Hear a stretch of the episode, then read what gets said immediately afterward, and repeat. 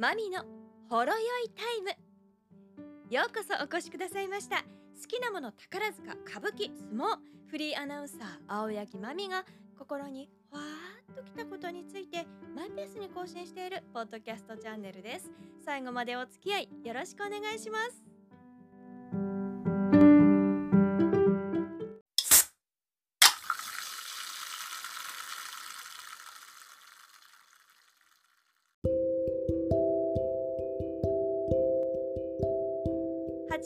28日日曜日更新のポッドキャストです。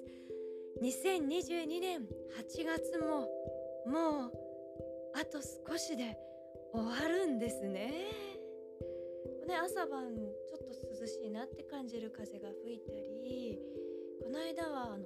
つくつく帽子が鳴き始めていてね。あー季節変わるなーってしみじみ感じました。毎日こう目の前のことに必死に過ごしていて結構室内で過ごすことも多いので自然の風とか虫の声とかそういうのからちょっと離れてたんですよね。だからすごいそのつくつく帽子の声っていうのが胸に体に染みましてああ私生きてるなーって思いました、節の移ろいを感じる時です、まあね、学校が始まるっていうところでうーんやだなーって人たちも結構いると思うんですよね。そういう時にああってなると思うんですけど。あの無理なく過ごしましょう。私はね結構保健室に行くこと多くて授業中しんどいですって言って保健室に行ってたこともあるし、うん、休み時間とか昼のね長い休み時間保健室に行ってたりもしてたし、うん、今思えば結構まサボるというのはあれですけど保健室にさせてもらってましたね。うん、今思えば先生ありがとうってそのねいやダメです帰りなさいっていう方法もあったと思うんですけど先生しんどいですって言ったらいさせてくださったっていうのはありがたいなって思います。うん、あの自分が本当に心がしんどかったりするんだったら、ね、体がなんかしんどいなって思ったらそこから離れるっていうのは逃げることとは違うと思うのでね自分を守ることはしていくなって思いますよ。まあ、そんな話もしておいて、えー、今日はですね宝塚歌劇が LDH とコラボしたっていうこの舞台のお話をしたいなと思います。宝塚歌劇の公演というのは可能な限り私も行っておりまして宝塚大劇場で行われる公演はチケットが手に入る、まあ、ほぼ何とかして全公演取って拝見しております。先日始まりましたのが空組の公演。今回はそれがそう LDH とコラボレーションした。この少し前にですね空組さんはショーで東京でその東京宝塚劇場とは別の劇場での少人数な組員の大体半分ぐらいの人数でするショーではコラボレーションされてるんですけれども、まあいよいよ、えー、大劇場公演でそれが行われるっていうことだったんですよね。公演のタイトル申しますと「宝塚ミュージカルロマンスハイアンドローザ・プリクエル」そして、えー、ショーは「ファッシーノ・モストラーレカプリチョーザ心のままにということです。でこの、えー、宝塚ミュージカルロマンスハイアンドローザ・プリクエルこれが、ま LDH さんとのコラボレーションということなんですよね。まハイアンドローというのは2015年ですか？連続ドラマとして放送が始まって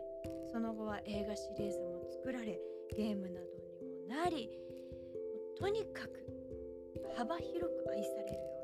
る、まあ、LDH の総合エンターテインメントですよね。まあ、ライブのような、まあ、一体感が感じられるそして迫力がある、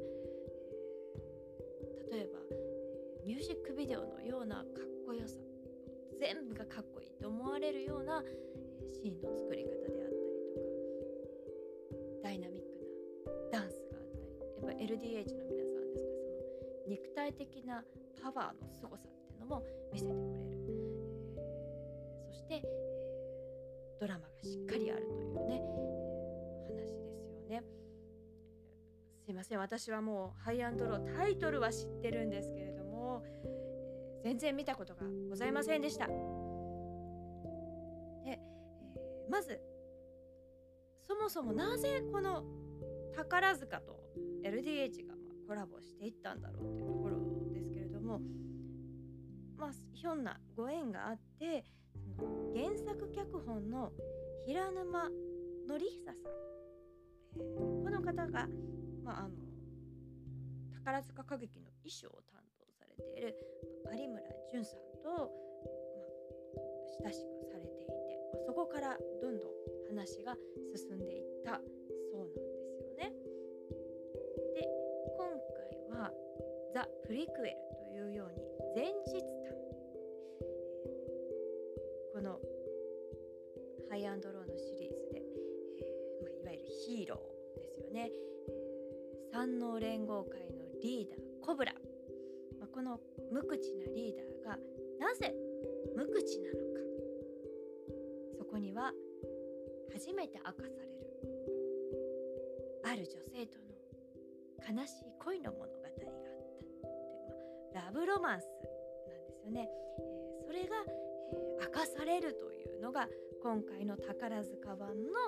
ハイアンドロー・ダ・プリクエル、まあ、前日談っていうことなんですね。でまあ、私のイメージでハイアンドローってやっぱりその熱いガテンないかつい男性の世界っていうイメージで宝塚歌劇って言うとやっぱりこうねロマンチック胸がキュンとしたりあかっこいいってなる男役さんたちの世界だしそこがどう結びつくんだろうとできるのかこれは？っていうのがちょっと思いました。あとそのそういうまあいわゆる拳同士の喧嘩っていう世界って私はあまりこう映画としても、うん、あまり見る感じはなかったしドラマとしてもそんなに見る感じのないジャンルだったのでえ宝塚ファンがその世界観をどうこう自分の中で消化できるんだろうかとか思ったりしました。一方で LDH のライブとかもすごい迫力ですよね映像で見てても曲のかっこよさがあったりするからここは融合するのかなって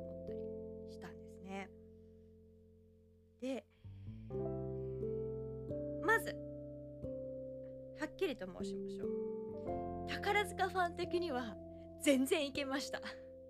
めっちゃかっこいいやんって思いました。ハイアンドローちょっと原作見ていこうっていうこうなんでしょうね。本家帰りをしてみようって思える。もう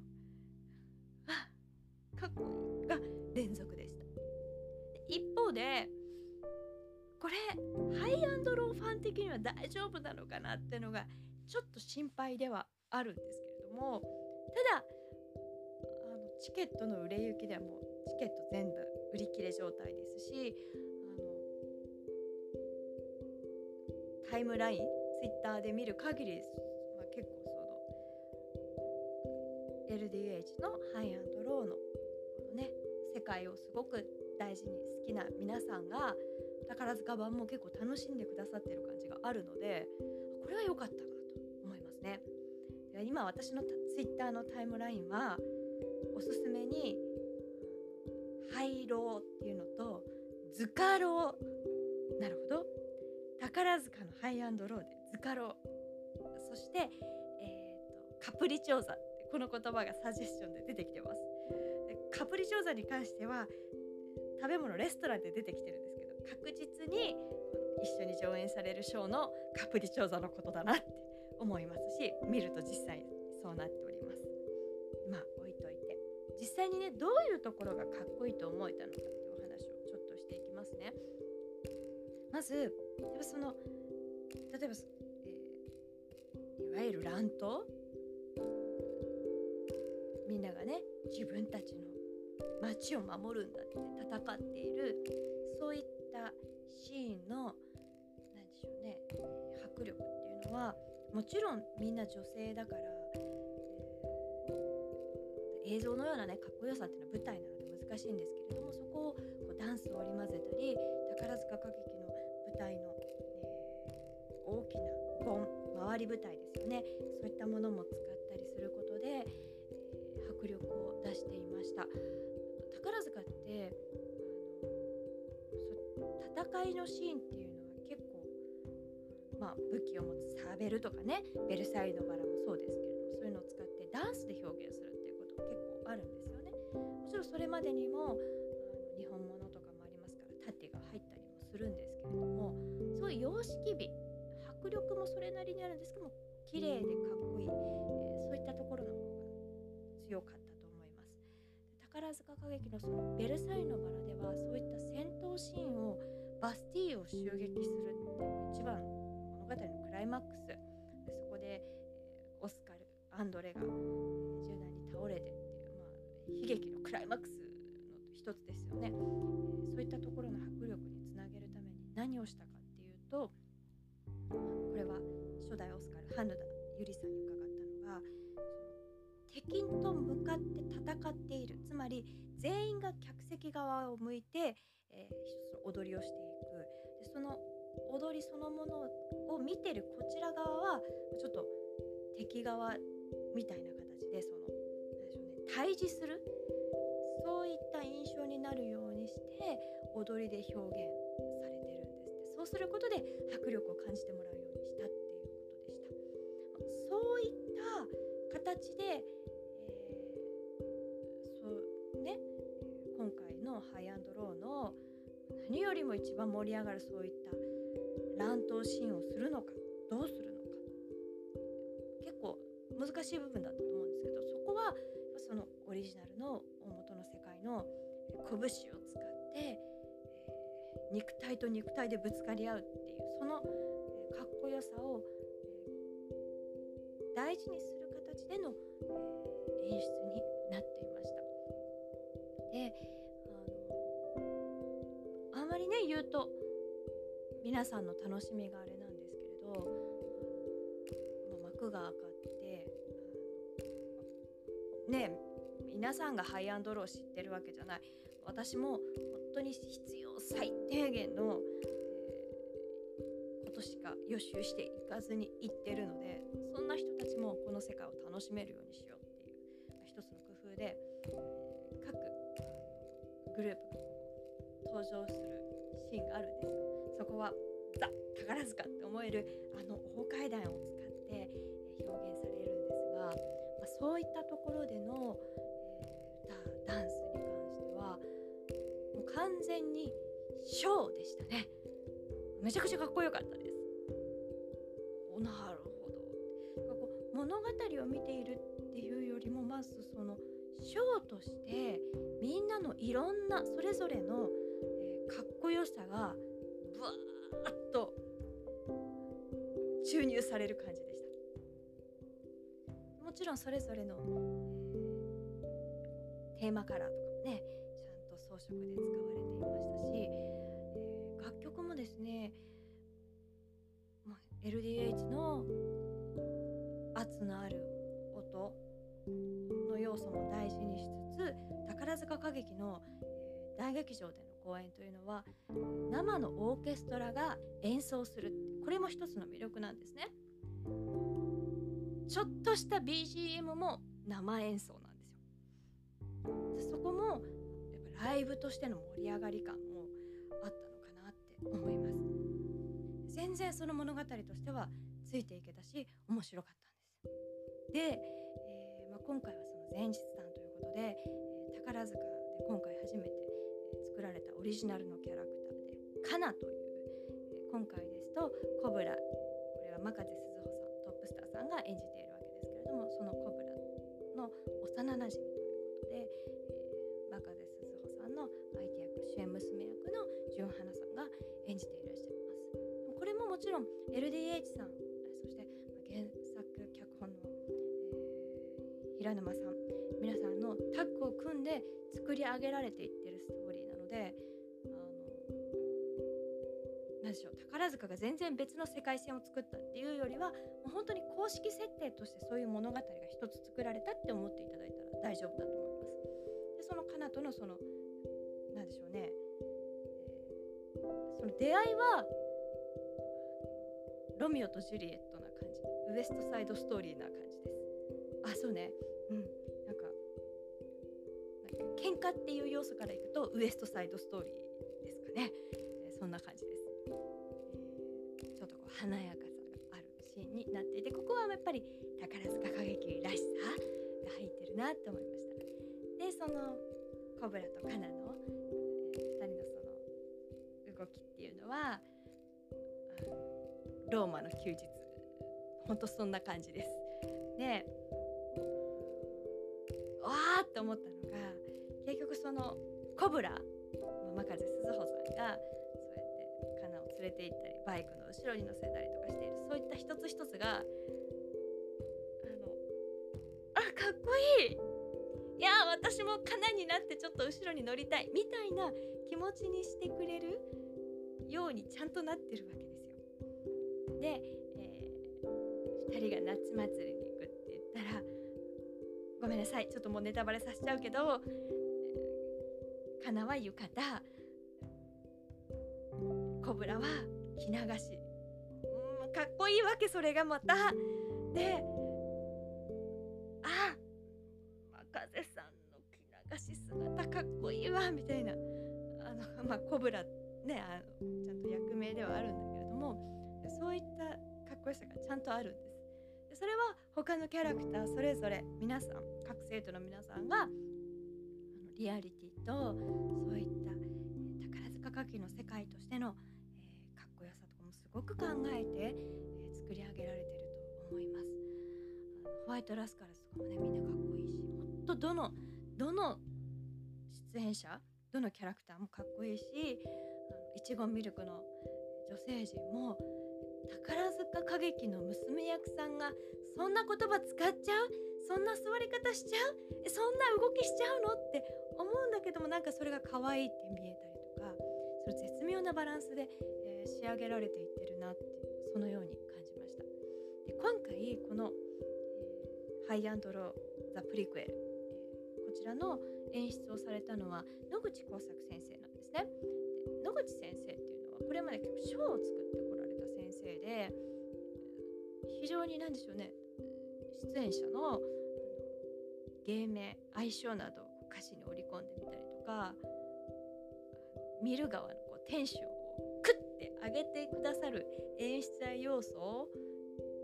その作り方がもうそうよっていうところがあってやっぱ面白いショーを作られる先生なんですよね。見応えがあって、まあ、どの先生方も皆さんそうなんですけれどもやっぱり野口先生はハイアンドローにものすごい愛を込められていて講演プログラムの挨拶文が文字がすごく小さくなってキュッて1ページにぎっしり書かれています。あんまりこれまでここまで書き込まれることなかっただろうなって思うのでやっぱその何でしょうね。愛の詰まりようはすごかったし情熱もすごいしだからこそその原作にあったライブやミュージックビデオとかのその音楽と合わせたダンスとかも含めてのかっこよさとかもすごく上手に取り入れられて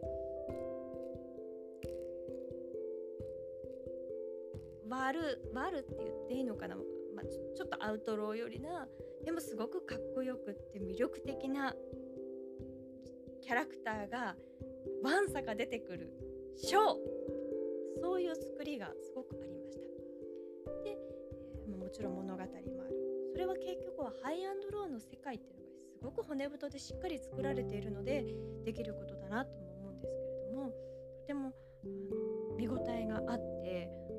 かったですあのハイアンドローファンの皆さんも満足いただけると思うし宝塚歌劇ファンの皆さんもそうやってあの満足されるんじゃないかなって思いました。と思ったのがあのこれから関西では、えー、大阪関西万博が近づいてきています。そして、まあ、IR のこととかもあります。とにかくやっぱりそのエンターテインメントっていうのはやっぱり来た方たちにそして来る人たちにとっても大きな要素になると思うんですよね。そういった時にあこういったパターンの舞台も海外から来る人たちにも楽しんでもらえるんじゃないかなってそんな風にも思いました。あのだるま一家が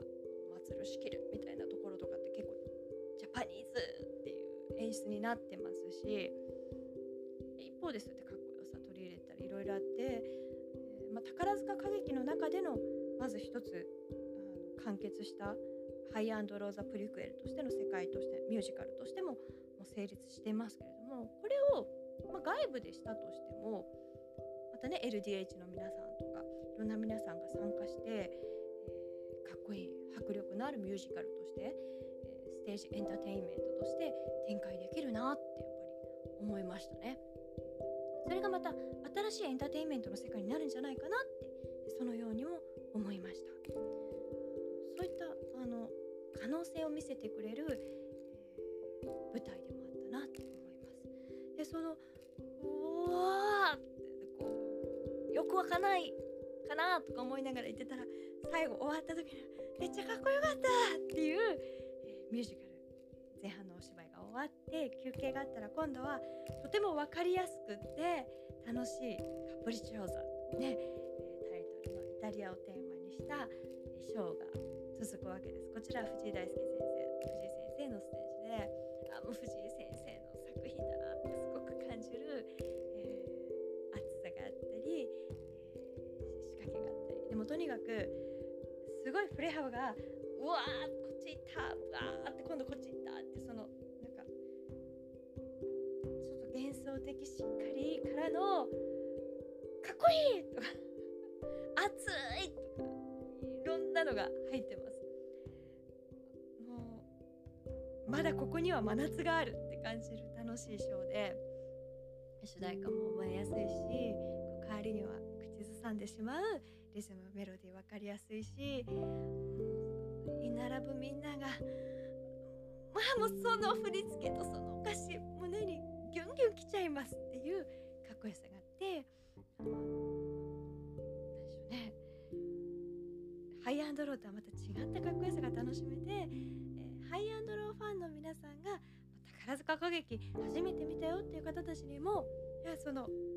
宝塚歌劇のこういう感じなのねっていうその分かりやすいかっこよさがそこには満ちてて、えー、面白いんじゃないかなって思います。オーソドックスなもっとこうクラシカルなレビューをくっつける方法もあったと思うんですけれどもそうじゃなくってで結構皆さんもご存知の曲もいっぱい使っているのでそういう意味でも入りやすいショーだと思います。今回はそうなんですだから野口先生も藤井先生も共に小に強い方ですよね。だから場面場面の一つ一つがパンパンパンと際立って楽しめるそんな、えー、2時間半の、えー、公演でございます。休憩が35分あるんで、まあ、3時間5分の、えー、宝塚歌劇の世界でございました、えー、すいませんなんだか熱くうわーってですけれども。つまりこういうことです。ハイアンドローザ・プリクエルいわゆる今ツイッター上では図カローと言われておりますがこれマジいいよっていう話です。そして、え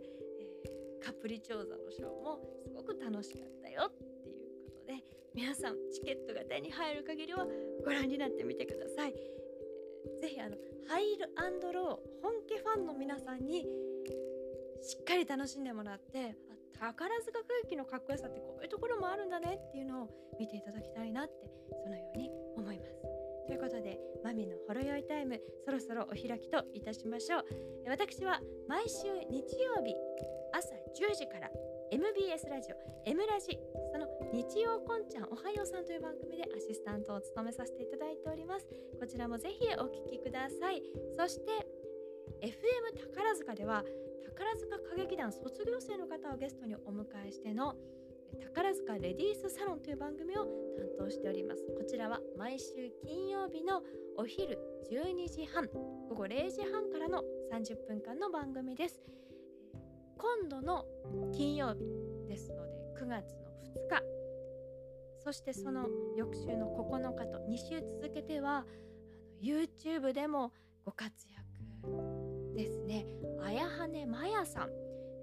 タレントの綾羽まやさん。YouTuber としても大活躍。この方のお話をお届けします。こちらもぜひお聞きください。綾羽まやさんの YouTube でもですねこの収録の様子ちょっとだけ先出しでご覧いただけるようになっております。こちらもご覧いただければ幸いです。宝塚レディースサロンは毎週金曜日の午後0時半からインターネットで FM 宝塚のウェブサイトからますのでそちらにリアルタイムで、チャンネル？あ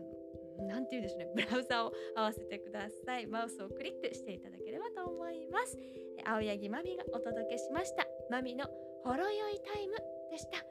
この後も素敵な時間お過ごしください。